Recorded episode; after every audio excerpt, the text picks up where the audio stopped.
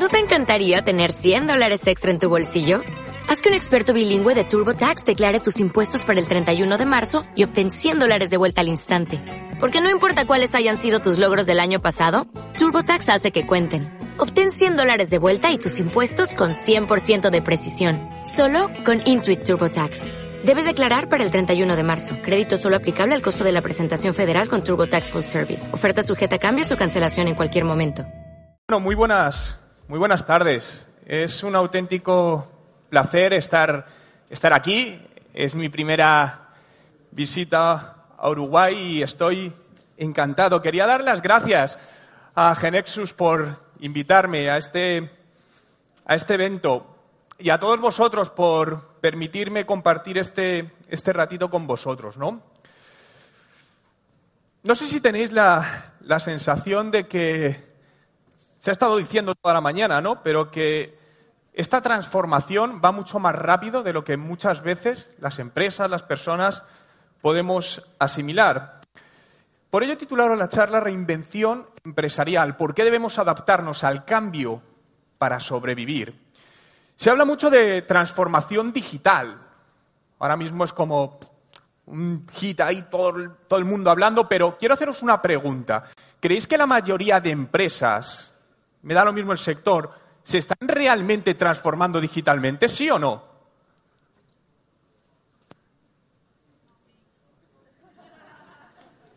Desde mi perspectiva, no. Lo que están haciendo es una excelente campaña de marketing. ¿Por qué? Porque todos nos tenemos que transformar digitalmente. Entonces, tenemos que decir que nos transformamos digitalmente porque si no queda mal. Pero cuando es el interior de las empresas, lo que está pasando y algunos de los puntos de contacto más importantes que permanecen o dan sostenibilidad al negocio, no se está haciendo. Seguro que conocéis esta frase, a mí me encanta. Incluso aquellos que afirman que no podemos hacer nada para cambiar nuestro destino miran antes de cruzar la calle. Stephen Hawking. Soy un convencido que el 90% de la suerte se busca. La suerte es estar preparado en el momento que te llega la oportunidad.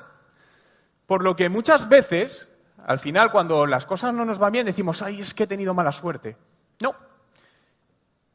Es que no estabas preparado adecuadamente cuando te surgió esa oportunidad, no la pudiste tomar y por lo tanto no pudiste tomar ventaja de ello. Luego hay un 10% contextual, pero al final es como una, eh, partida de póker, ¿no? Son unas cartas en común con las que jugamos todos. Eh, incluso esto se, sigue viendo mucho, ¿no? Muchas empresas que todavía eh, las cifras de negocio no van apuntando bien, pero están esperando a ver si algo mágico, mágico pasa y de repente todo esto cambia, ¿no? Pero las cosas no suceden porque sí. Todos conocéis esta empresa, todos conocéis este caso, pero insisto en él porque es la palabra blockbuster, nos la tenemos que grabar a fuego en nuestra mente. Y si es necesario, escribírnosla delante de nuestro despacho o escritorio, ¿no? Y puede sonar loco, pero ¿qué le pasó? ¿Quién fue el que hizo que esta empresa desapareciese? Netflix. ¿Por qué? Fijaos el momento aquí de disrupción donde entró Netflix y en tan solo siete años prácticamente una empresa que tenía la máxima cuota de mercado a nivel mundial se viene abajo.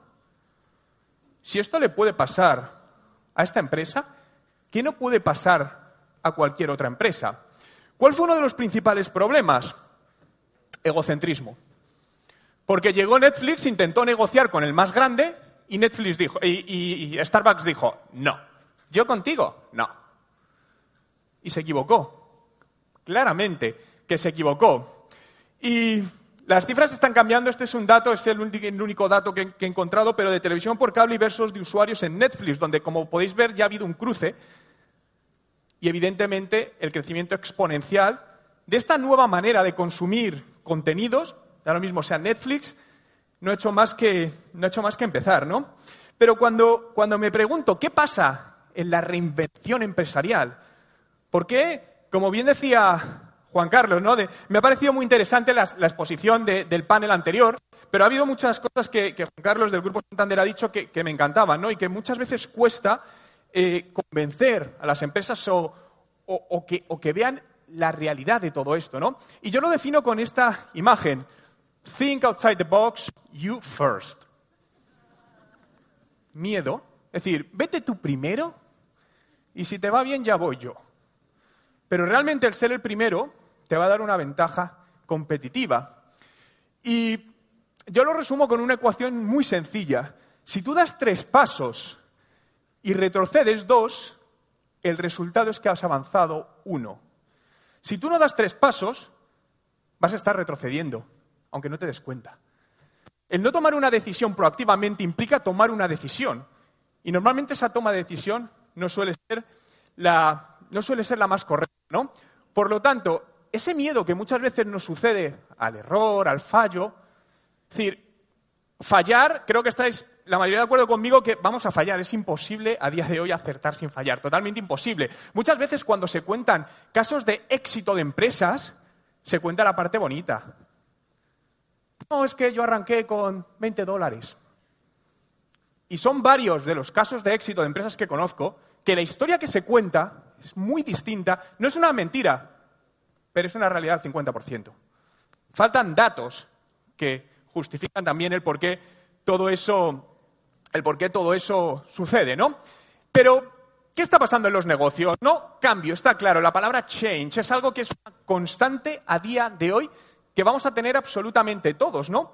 Eh, cada vez, una, pregunta, ¿cada vez tenéis la sensación de que trabajamos más o vivimos más, más dependientes de las herramientas tecnológicas del día a día, como, como particulares hablo, ¿sí o no?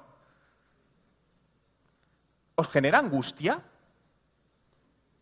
Yo vivo angustiado.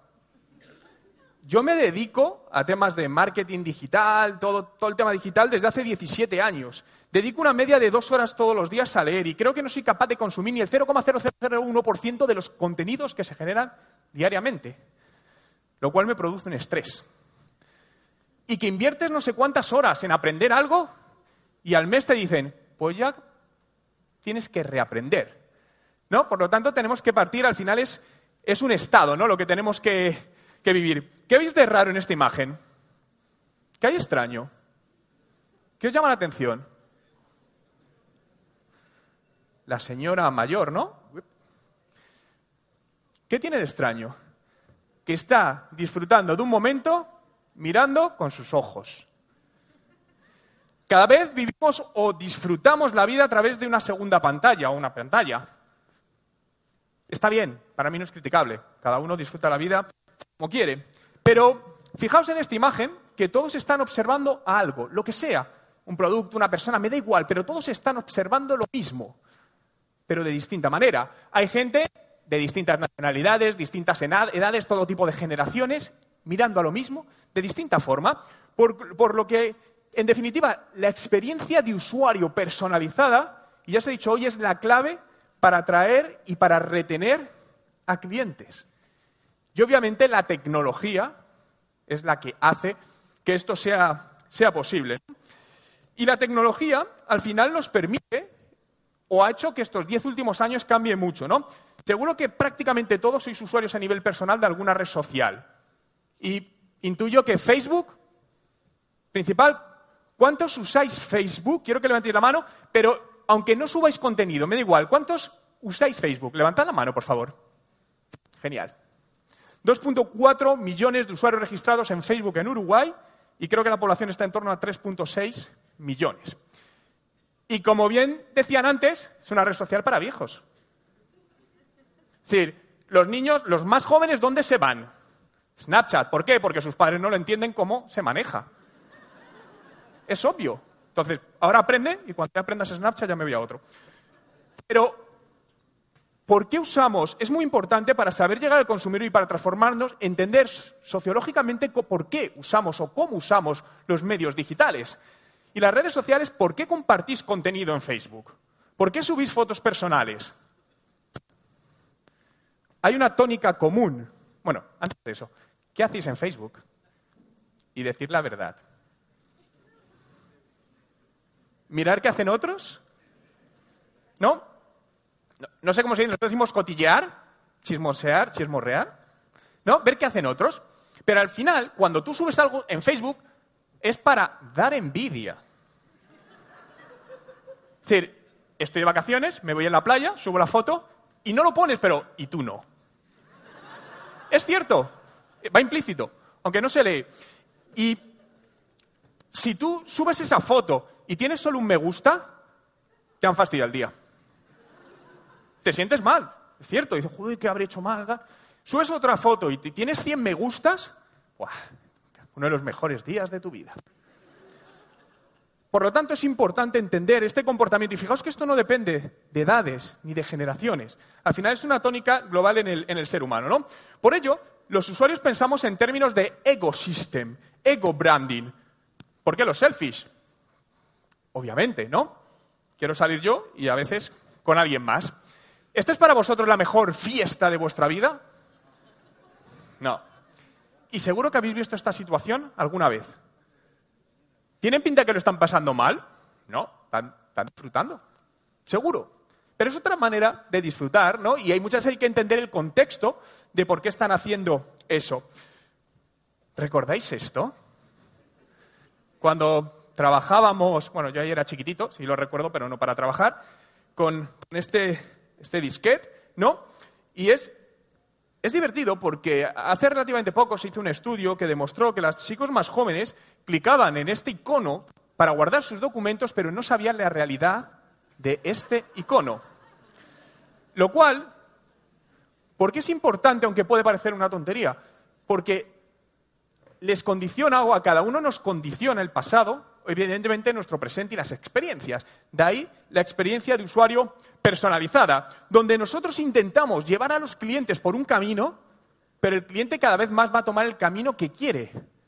Aunque para, para la empresa sea peor, pero a mí no me obligues a ir por aquí si yo puedo atravesar por aquí.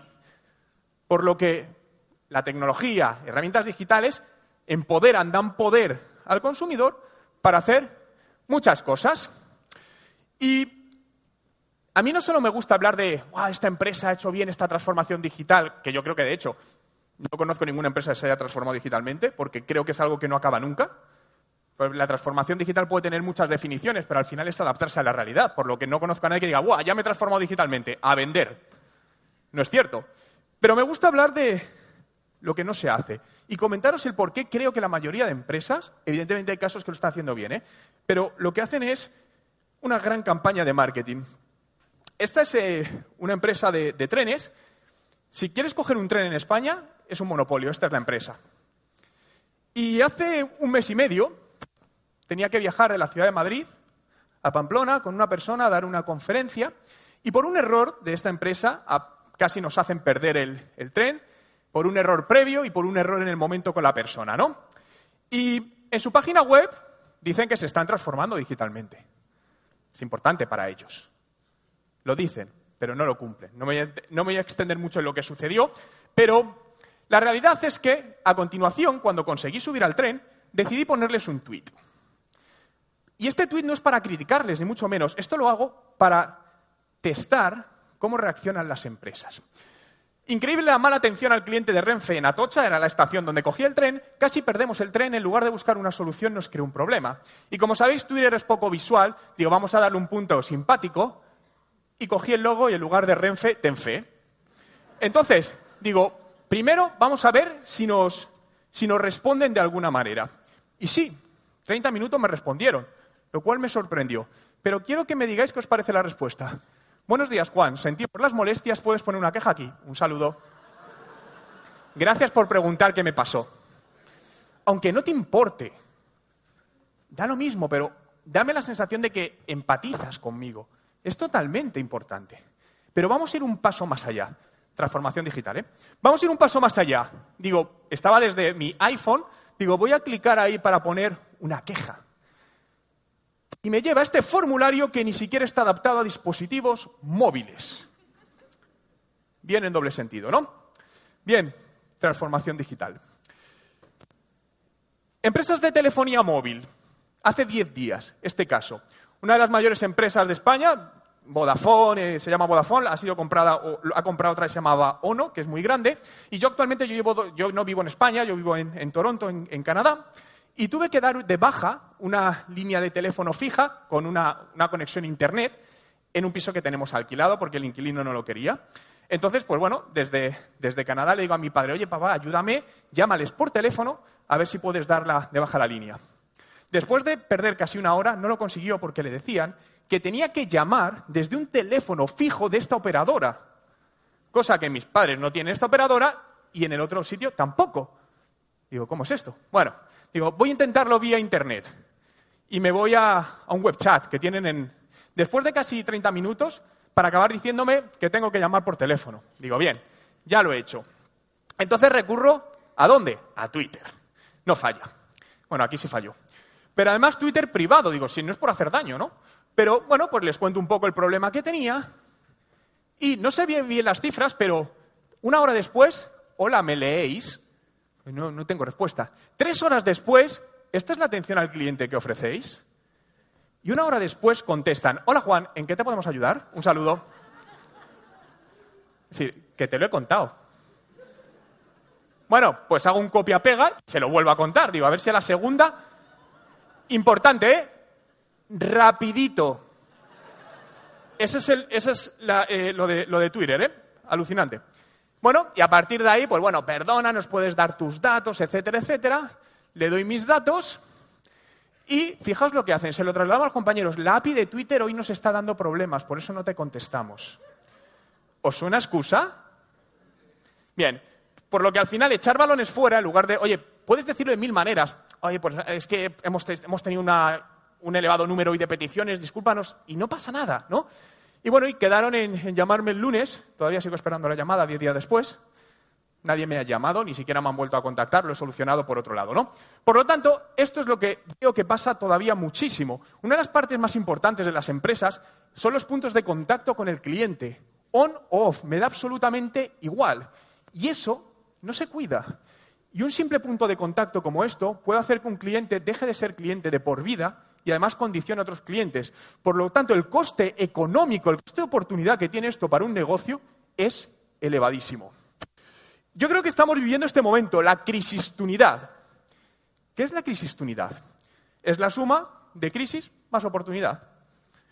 Y creo realmente que vivimos este momento porque, como bien decía antes, es un momento divertido. Y aburrirnos no nos vamos a aburrir.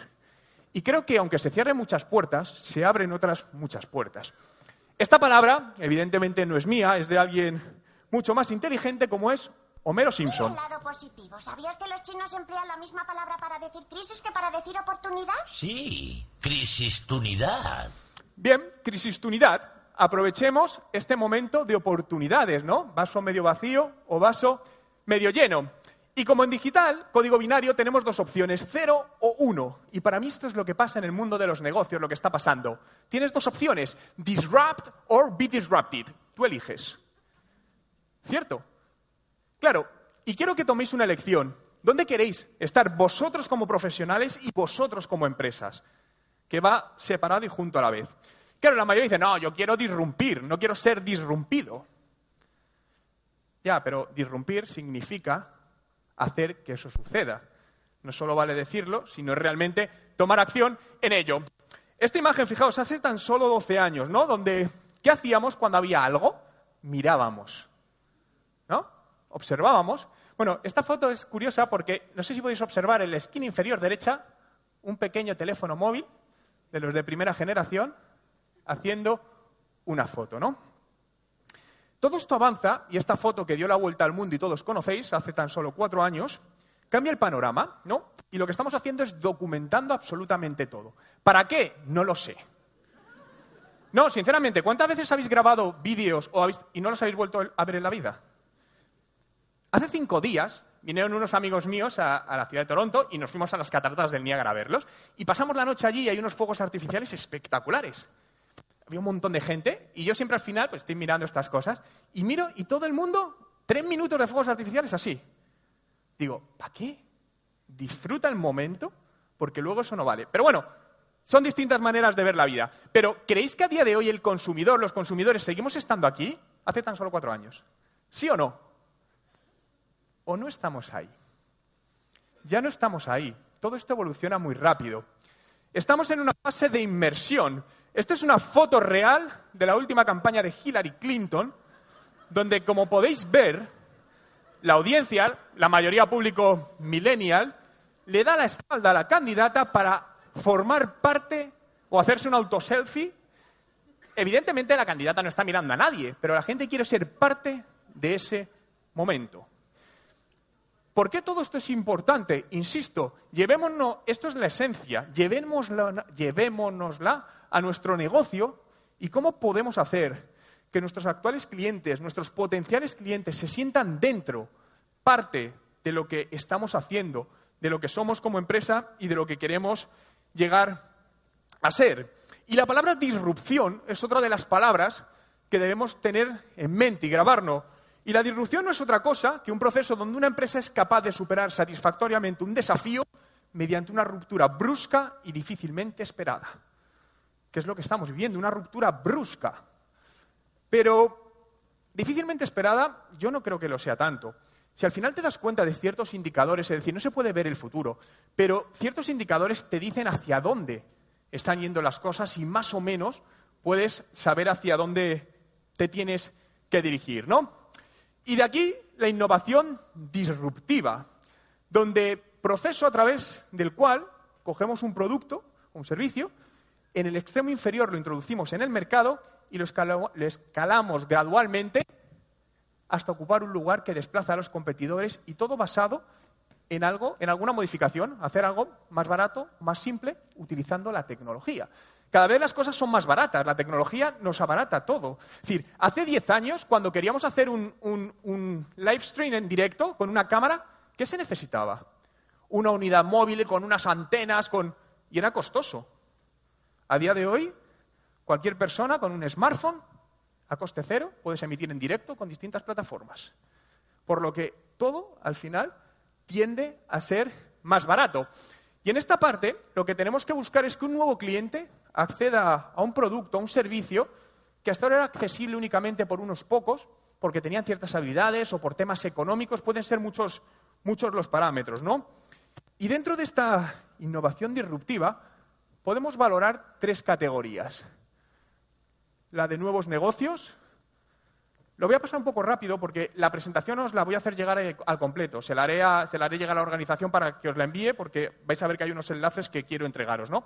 De alta calidad o de bajo costo.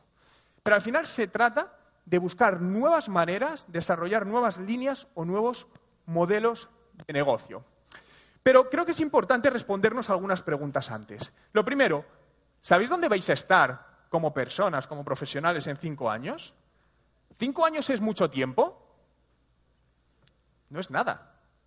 ¿Ha cambiado mucho vuestra vida en cinco años? Cambia muchísimo. Por lo que cuanto menos nos demos cuenta, estamos ahí. ¿Dónde va a estar tu empresa en cinco años? Recuerdo, Starbucks cayó en siete. Por eso creo que es muy importante mantener siempre en la mente Starbucks. Eh, blockbuster, gracias. Joder, pobre Starbucks, lo acabo de matar. Eh, correcto, por eso, porque muchas veces al final sentimos una sensación de que, porque el mayor problema, creo, corporativamente, y decirme si estoy equivocado, pero es cuando las cosas van más o menos bien, ¿qué tendemos a hacer? Relajarnos. Y ahí es donde está el real peligro. No, si esto va bien, vendemos, tal. Y ahí es donde está el real peligro de todo esto, que no podemos bajar la guardia en ningún momento. ¿Sabes cómo tomar ventaja respecto a tu competencia? Creo que hay un error muy común que cometemos todos, además, que es intentamos fijarnos en cosas que hace la competencia, lo cual es importante, o, cosas de nuestro sector, cuando creo que las mejores ideas que podéis conseguir están en sectores radicalmente opuestos al vuestro. Radicalmente opuestos. Te coges una empresa de consumo que vende Dodotis, Dodotis es, no sé, Dodotis, eh, pañales para los niños pequeños, ¿vale? Y dices, vale, ¿cómo está esta empresa haciéndolo en el mercado y cómo me puedo hacer trasladar yo esto a mi negocio? Y cosas que pueden sonar ah, esto no tiene... Creerme que cuando te pones a ello descubres puntos y dices, ostras, se pueden hacer muchas cosas. ¿Tienes claro cómo se mueve este nuevo mundo? Bueno, estamos en ello, ¿no? Aprendiendo sobre, sobre la marcha. ¿Dónde estará tu cliente en cinco años? ¿tu cliente estará, el que tienes hoy, en el mismo sitio o estará en otro lugar? Muchas empresas funcionan por inercia empresarial, porque llevan muchos años en el mercado y por eso mantienen clientes. Pero seguro que se os viene a la cabeza empresas que si las arrancas hoy desde cero con los procedimientos y procesos que tienen, con cero clientes, esa empresa no consigue clientes. ¿Quién será tu nuevo cliente en cinco años? Muchos de los chicos jóvenes, 13, 12, 14 años, que hoy no son clientes de vuestras empresas, es posible que en cinco años lo sean. Y tenemos que estar preparados para ello, porque la manera que tienen de ver las cosas es totalmente distinta, o la escala de valores, no voy a decir ni que sea mejor ni peor, es totalmente distinta a lo que está sucediendo. Pero lo más importante es qué estás haciendo para dar respuesta a estas preguntas. Insisto, no solo decir, ostras, es verdad, no, ¿qué haces? Coge una cosa y a partir de esta tarde implementala en ti mismo y en la empresa en la que estás. Insisto, para mí va por doble vía y va junto, profesional y empresa. Mi objetivo hoy aquí es poner mi granito de arena, ayudaros a que vuestras empresas sigan siendo exitosas hoy y en los próximos años, ayudaros a dar respuesta a estas preguntas, a buscar qué cosas podemos probar. Yo a lo largo de estos años he sacado una métrica, ¿no? De cada diez cosas que hago, ocho me fracasan, pero dos me funcionan. Y creerme que esas dos que funcionan compensan los otros ocho fracasos. Para mí fracasos son intentos de éxito, no es que fracaso suena muy mal. Pero realmente al final es como con un barco, ¿no?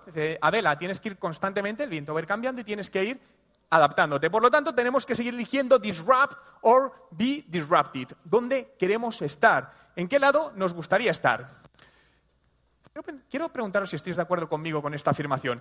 Las posibilidades de crecimiento y supervivencia de una empresa dependen directamente de su capacidad financiera y de marketing. ¿Estáis de acuerdo conmigo, sí o no? ¿Alguien está de acuerdo conmigo? ¿Puede levantar la mano? Nadie, soy el único. Ah, gracias. Bien. Me gusta basar todas las cosas que digo, no me gusta convencer absolutamente a nadie, porque creo en el poder de los datos. Es decir, al final digo, si haces esto, esto sucede. Y realmente, para mí, soy un convencido que partiendo de base que hay un buen producto, obviamente. Pero a partir de ahí, el marketing y las finanzas es lo más importante. Claro, pero ¿qué es marketing? Porque aquí podemos interpretar distintas cosas. Entonces, para mí marketing no es hacer publicidad, no es... No, para mí marketing es un proceso que comprende la identificación de necesidades y deseos del mercado objetivo, formulación de objetivos eh, orientados al consumidor, construcción de estrategias que creen valor superior, la implantación de relaciones con el consumidor y la retención de valor para el consumidor con el objetivo de alcanzar beneficios. Todo lo que eso implica. Y claro, cuando hablo de marketing, cuando una empresa tiene problemas o hay un periodo de crisis, ¿cuál es el departamento donde principalmente se recorta presupuesto? Marketing. ¿Creéis que esto es adecuado? ¿Alguien cree que esto es correcto? He hecho esta pregunta en muchísimos sitios y la mayoría estamos de acuerdo. No debe ser ahí. Pero luego cuando sucede la realidad, ¿qué pasa? Que se recorta ahí. ¿Por qué? No lo sé. Claro, cuando yo digo esta gente dice, claro, tú eres de marketing, ¿qué vas a decir? A ver, yo me dedico a marketing, pero yo me considero un emprendedor y me considero una persona que lleva montando negocios 12 años. Unos me han funcionado, otros no me han funcionado. Pero para mí todo tiene que tener al final un objetivo de negocio. Por lo tanto, quiero compartir con vosotros este estudio realizado por Kotler que demuestra que las empresas que en épocas de recesión invirtieron más en marketing fueron más exitosas. Os dejo el enlace al estudio completo, donde se analizan 10 sectores y uno de ellos es el desarrollo de software. Por lo tanto, insisto, a mí me gusta basarme en, en datos y entendiendo por marketing su amplio concepto. Por lo que, cuando tenemos que ver cuál es nuestro punto de partida, dónde nos encontramos, hay cuatro situaciones para una empresa, ¿no? Si somos fuertes en marketing y finanzas, es una empresa fuerte. ¡Wow! Genial. Es el mejor de los estados de una empresa, ¿no? El siguiente caso, para mí, es eh, el que sucede en gran parte de las empresas. Son fuertes en finanzas, no hay problemas, pero el marketing, mm, esto es una empresa estable y para mí este es el mayor peligro que existe. Porque cuando es estable, como os comentaba, nos relajamos. Esto es lo que le pasó a, iba a decir Starbucks, a Blockbuster. Malos en finanzas, buenos en marketing. Tenemos problemas. A ver, al final las finanzas obviamente es importante, porque todo requiere de una inversión. Y si no tenemos ninguna de las dos, somos una empresa en dificultades. Serias, serias dificultades. Por lo que a día de hoy todas las empresas vivimos en una cuerda floja. Pero, ¿en qué parte de la cuerda floja nos encontramos? Obviamente, cuanto más a la derecha, más nos va a gustar. Pero insisto, esto no sucede, no sucede solo, ¿no? Sucede de ciertas acciones, ¿no? Y hablando externamente, el cliente es lo más importante. Yo creo que aquí estamos todos de acuerdo. Pero al cliente, al darle un servicio, no le estamos haciendo un favor, sino que nos lo hace él al permitirnos la oportunidad de dárselo. ¿Estáis de acuerdo conmigo, sí o no? Totalmente. Salvo en mercados que son monopolios. Pero ahora, desde el punto de vista de consumidor, quiero preguntaros, ¿en general sentís que las empresas os ofrecen un servicio de atención al cliente excelente? Es decir, las empresas en general nos dicen, ¡Wow! El consumidor para nosotros eres lo más importante. Pero luego no es verdad. Por lo que tenemos que construir clientes, satisfacer necesidades y ayudarnos, obviamente, a que ese cliente nos consiga ayudar a desarrollar negocio consiguiendo a otros clientes. ¿Qué significa para vosotros esta, palabra? Trust, confianza. ¿Qué valor le dais a esta palabra? ¿Es importante en un negocio? Es clave. La vida se basa en confianza, la vida de los negocios, la vida de las personas. Todo el proceso de compra y recompra se centra en la confianza. Es como un matrimonio. Si no hay confianza, está roto. Pero se siguen viendo todavía muchas empresas que dicen, sí, tú eres lo más importante y el cliente confía en ellos y cuando de repente la empresa mira para otro lado y el cliente, plaf, cae. Y la confianza que depositó en ti la ha perdido. Y es realmente complicado, muy, muy complicado, volver a recuperar esta confianza, ¿no? Incluso podemos llegar a perder la confianza de las personas en las que más confiamos. Si tenéis un niño o una niña pequeña, estoy convencido que confiáis en él o en ella enormemente.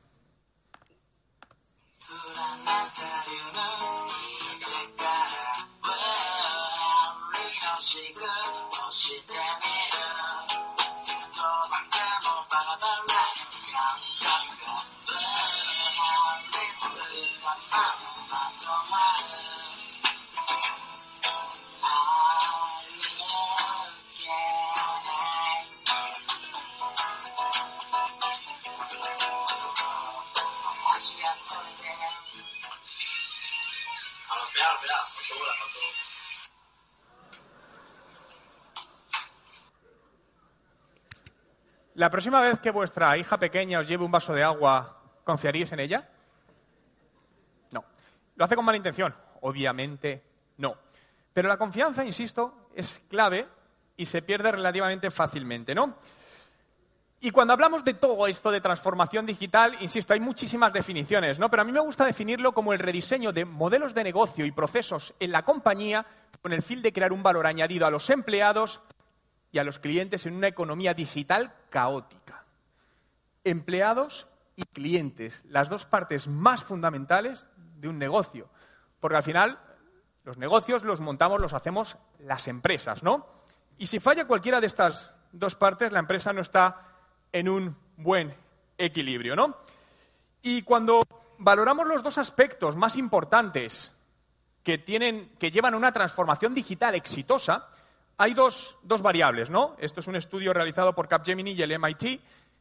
En el eje X, en el eje Y, perdonar, tenemos la intensidad de la inversión digital, es decir, la inversión en tecnologías digitales para que nuestra empresa pues, tenga una mejor experiencia al cliente, procesos, modelos de negocio.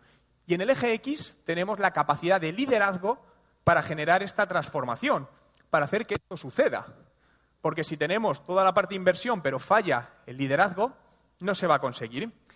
Y Bajo esta premisa, cuando se clasificaron a las empresas dónde se colocaban cada una de ellas, en función de, insisto, en el eje vertical tenemos intensidad de la inversión y eje horizontal y eje horizontal el, liderazgo, ¿vale? Pues se ha quedado sin liderazgo.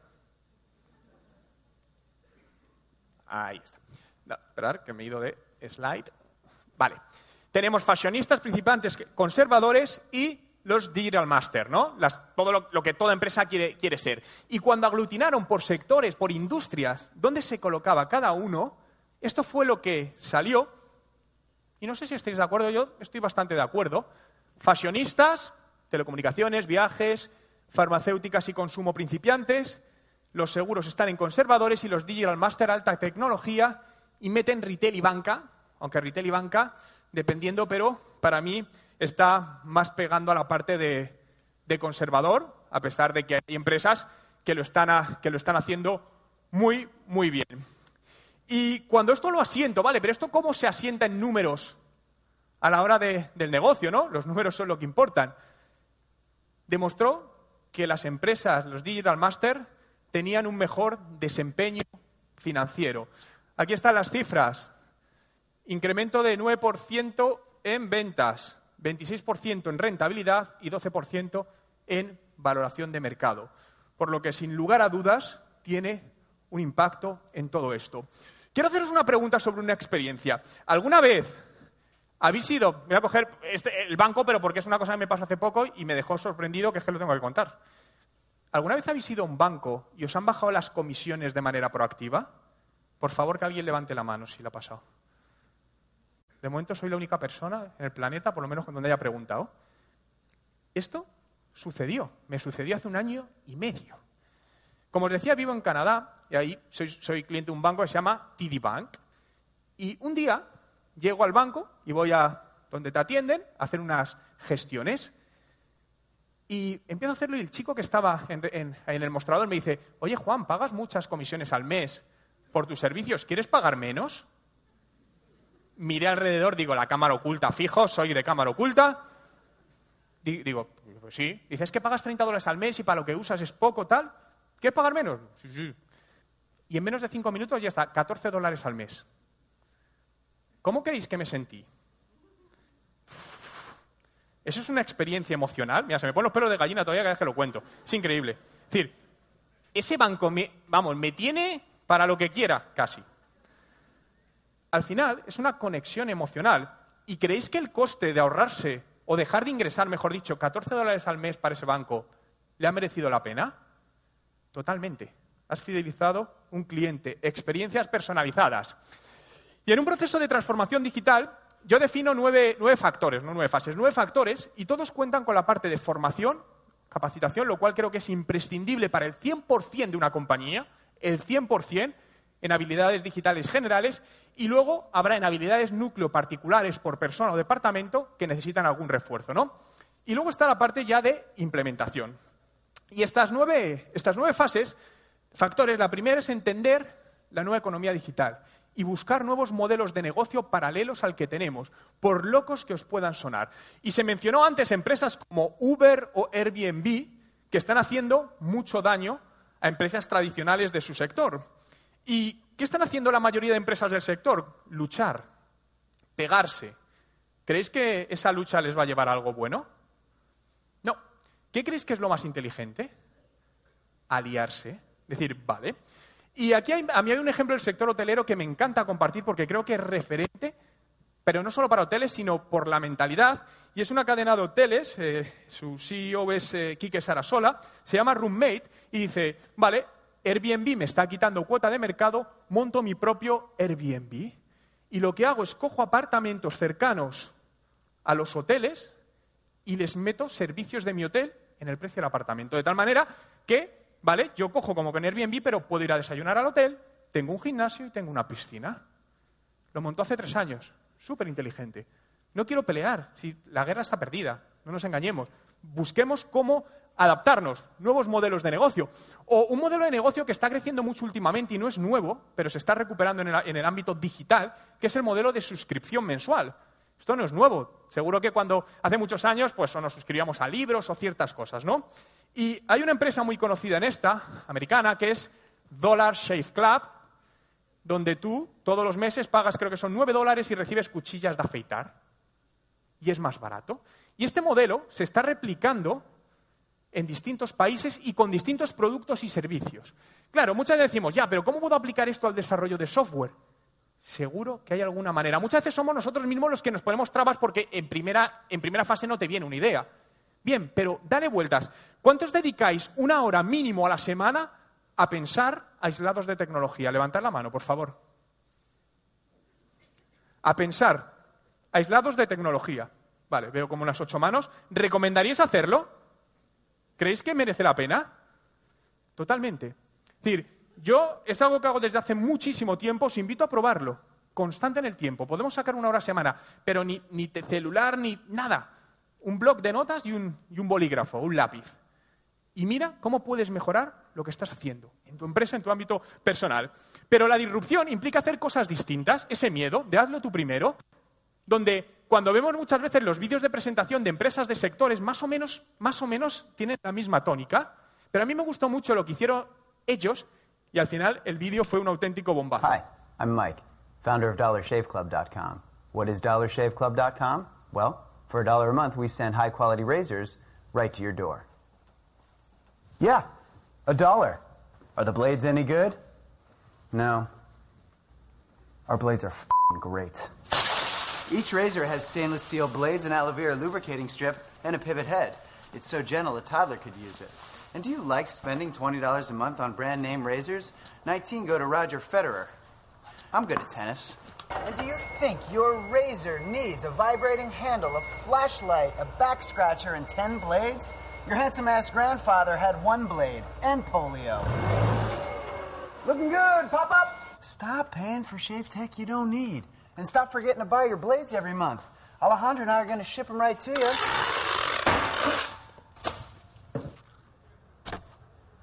We're not just selling razors, we're also making new jobs. Alejandro, what were you doing last month? Not working. What are you doing now? Working. I'm no Vanderbilt, but this train makes hay. So stop forgetting to buy your blades every month and start deciding where you're going to stack all those dollar bills I'm saving you. We are DollarShaveClub.com, and the party is on.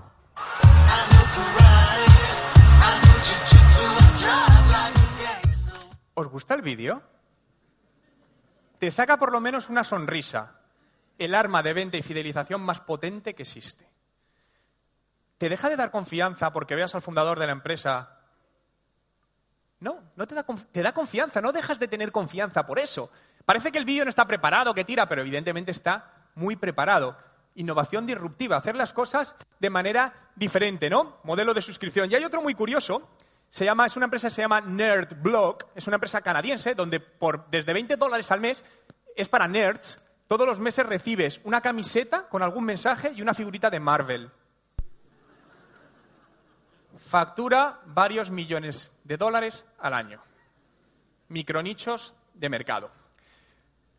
Innovación digital. Este es el típico producto de, Google. Este es el típico producto de Apple. Y esta es la típica aplicación de empresa. Es decir, creo que realmente lo complicado es hacer las cosas simples. Creo que realmente es lo complicado. Y cada vez estamos viendo los ejemplos de minimalismo en más sitios. Tesla. ¿Cuántos botones tiene un coche Tesla? Tiene muy poquitos, nada, los que podéis ver, dos en el volante y a la derecha. Cojamos un BMW. 45 botones. Es exactamente lo mismo. Es decir, el concepto de buscar la innovación para el minimalismo, para hacer las cosas mucho más sencillas. Tecnología en la empresa. La tecnología es importantísima, pero es una parte de la ecuación, donde tenemos que ver cómo implementar esa tecnología. Seguro que os habéis encontrado empresas que tienen buena tecnología, pero no la implementan adecuadamente, y con ello al final lleva a que no puedan sacar ventaja de toda esta parte. Una parte fundamental, y lo he comentado antes, People Analytics, es decir, cómo la gente interno disfrutamos en la empresa. Estamos contentos. Una pregunta, y porque lo desconozco. Generalmente en las empresas en Uruguay hay alguna sala de juegos para que los empleados puedan jugar libremente al billar, a la consola, al futbolín, al... ¿Sí o no? Pregunto. Generalmente no. Vale, como en España. ¿Y creéis que si se pusiese ayudaría? Sí. Una gran empresa en, España, hace relativamente poco, construyó una sala de estas. En menos de seis meses la desmontaron. No iba nadie. ¿Sabéis por qué? Tenían miedo. A que les viesen que estaban jugando y que les pudiesen despedir. Pero, ¿creéis que esto ayudaría a mejorar el funcionamiento de las empresas? Se ha dicho antes, no es cantidad de horas, es calidad, es productividad. Estuve trabajando un año y medio como consultor de una empresa tecnológica canadiense, una startup de 20 personas. Trabajan de 9 de la mañana a 5 de la tarde, con 20 minutos para comer en medio. Y tienen una sala donde pueden jugar a todo esto. Hay varias consolas, tal, 20 personas, ¿eh? Hace un año y medio. Y me puse a medir diariamente de media cuánto tiempo gastaba cada, o invertía, cada empleado en la sala de juegos. Una hora y media al día de media. Suena mucho, ¿bien? En año y medio, esta empresa, hace dos meses, ha pasado de 40 clientes a 400 y acaba de ser comprada por la multinacional Yelp por 20 millones de dólares. ¿Influyó esto? Sin lugar a dudas. No os puedo decir cuánto, pero lo que sí os puedo decir es el ambiente que se respiraba, la tranquilidad. Y eso al final ayudaba a que las reuniones, a las reuniones con clientes estuviesen más claras. A lo mejor sabías que en 10 minutos tenías una reunión con un cliente y decías, "Va, me voy a echar una partida rápida al ping-pong y vuelvo. Y funcionaba.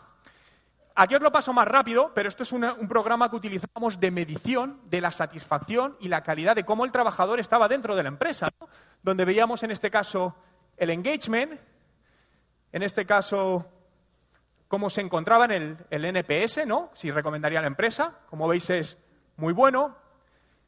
Uy, perdonad, los KPIs segmentados, donde en, en wellness y satisfaction era donde estaba un poquito más así, pero en el resto era muy bueno donde podíamos desglosar los datos por departamento para ver en qué departamentos, todo esto evidentemente anónimo, para que fuese real, y sacar un grado de participación de los empleados, realmente era del 100%, porque había dos emails que eran falsos por unos temas, entonces por eso da este ratio, ¿no? Pero al final, todo esto, esto es una herramienta que era relativamente barata y ayudaba a mejorar el ambiente laboral en absolutamente todo y todo lo que, lo que se hacía, ¿no? Cinco, marketing, marketing global, donde el marketing es on y off. Es decir, a mí no me gusta hablar de marketing online y marketing offline. Al final, como os ha dicho antes, es omnicanal el usuario y está en todos sitios. Comunicación efectiva en entornos digitales. Punto seis, siete, y uno de los más importantes, gestión del cambio. Al final, la transformación digital implica dolor. ¿Por qué? Porque implica, implica cambio. Y el ser humano, cuando nos, nos quitan nuestras costumbres, nos cuesta. Es lógico, es normal, es humano. Y donde está sucediendo casos de poca adaptación de las personas a nuevos hábitos de trabajo. Imaginaos que lleváis 20 años trabajando de lunes a viernes en una oficina y os dicen que a partir del mes que viene vais a trabajar de lunes a jueves desde vuestra casa y el viernes a la oficina. Lo que en principio parece, ¡guau, qué bien! La primera semana, bien. La segunda, no te quitas el, el pijama con lo que duermes. ¿Para qué? No salgo. La tercera, ¿para qué ducharme? Lo que os estoy contando, conozco varios casos reales y cercanos de esto. La sexta semana, empiezas a sentir aislamiento social. Porque sí, tienes Skype y otras cosas, pero el contacto humano no lo tienes. Y a la octava semana, la persona con principios de depresión. Y son varios casos que conozco de estos. Por lo tanto, la gestión del cambio, esto solo es un ejemplo, pero hay que ayudar a, a las personas, nos tenemos que ayudar a hacer este cambio, ¿no? Y punto 8, Workplace Innovation, es decir, el ambiente de trabajo, el diseño, cómo trabajamos. Y nueve, ventas digitales, ¿no? Nuevas maneras de vender, ¿no? Eh, la presentación que llevo sé que es más larga, siempre hago lo mismo, pero como os la, os la, os la voy, a pasar, os la voy a pasar entera, no, eh, no habría, la vais a poder ver todo con más detalle. ¿Cuántos sabéis lo que es el parkour? El parkour es una disciplina ¿no? un arte de desplazamiento que se desarrolla a través del método natural para ir de un punto a otro utilizando únicamente lo que tienes. ¿no? Pero ¿y si nos preguntamos cómo aplicar el parkour a la empresa?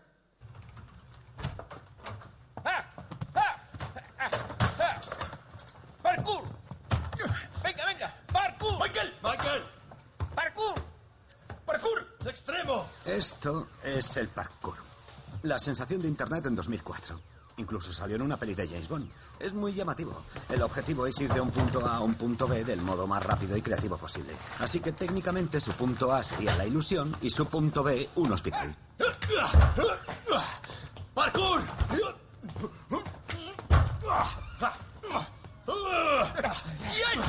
Vamos, vamos. Andy, a caballito. ¡Dale! Ahí va. ¡Monta! ¡Monta! ¡Bájate! ¡Parkour! ¡Parkour! Vale. ¡Parkour! Salta sobre la cámara. Salta sobre la cámara. Ahora vamos todos juntos o de uno en uno. Atended.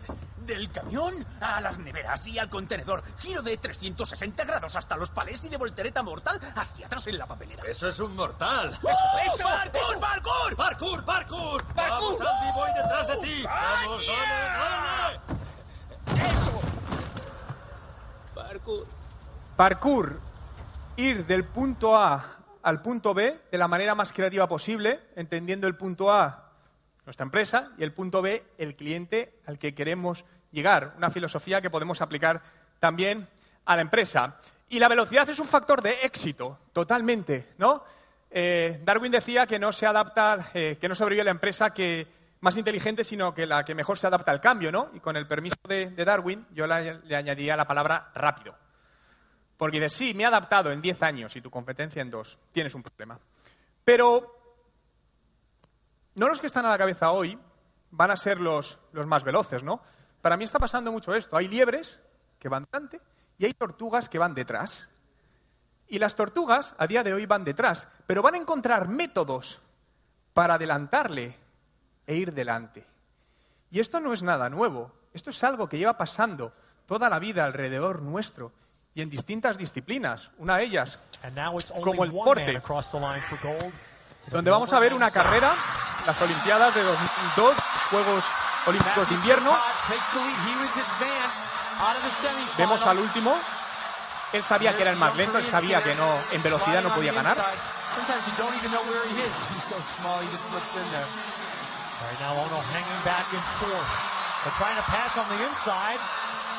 Sometimes you don't even know where he is. He's so small, he just slips in there. Right now, Ono hanging back and forth. They're trying to pass on the inside. Some jostling, common and short track. Apollo has to be careful. He does not ¿Cuántos want to get apostáis que va a ganar? disqualified. But with only six laps to go, Si he tuvieses does que not want apostar to mil get dólares, back. ¿alguien lo haría? Pace really picks up. Now on from Korea has taken the lead. Move on the outside. A great pass, but Lee Zajun coming up on the inside. It's going to be between these two. A lap and a half. And oh no, here's the bell. One lap for gold. He's reaching back for one more gear. Trying to hold up Lee. They bump. They bump. Steven's around. A total wipeout.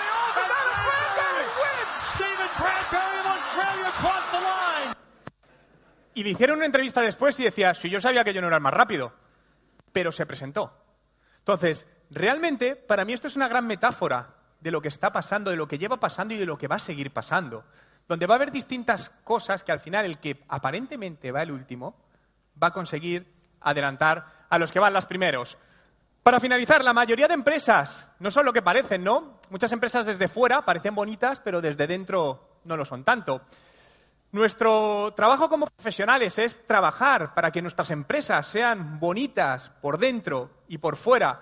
Esto es transparencia de cara al cliente. Esto condicionará el éxito de los negocios en el nuevo siglo digital en el que ya vivimos.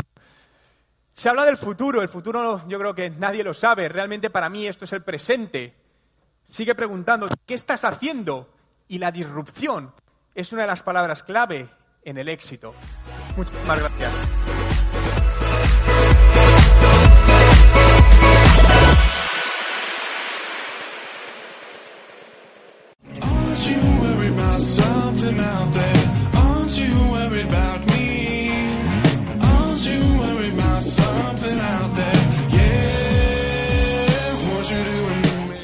En Sherwin Williams somos tu compa, tu pana, tu socio, pero sobre todo somos tu aliado, con más de 6.000 representantes para atenderte en tu idioma y beneficios para contratistas que encontrarás en aliadopro.com. En Sherwin Williams somos el aliado del PRO.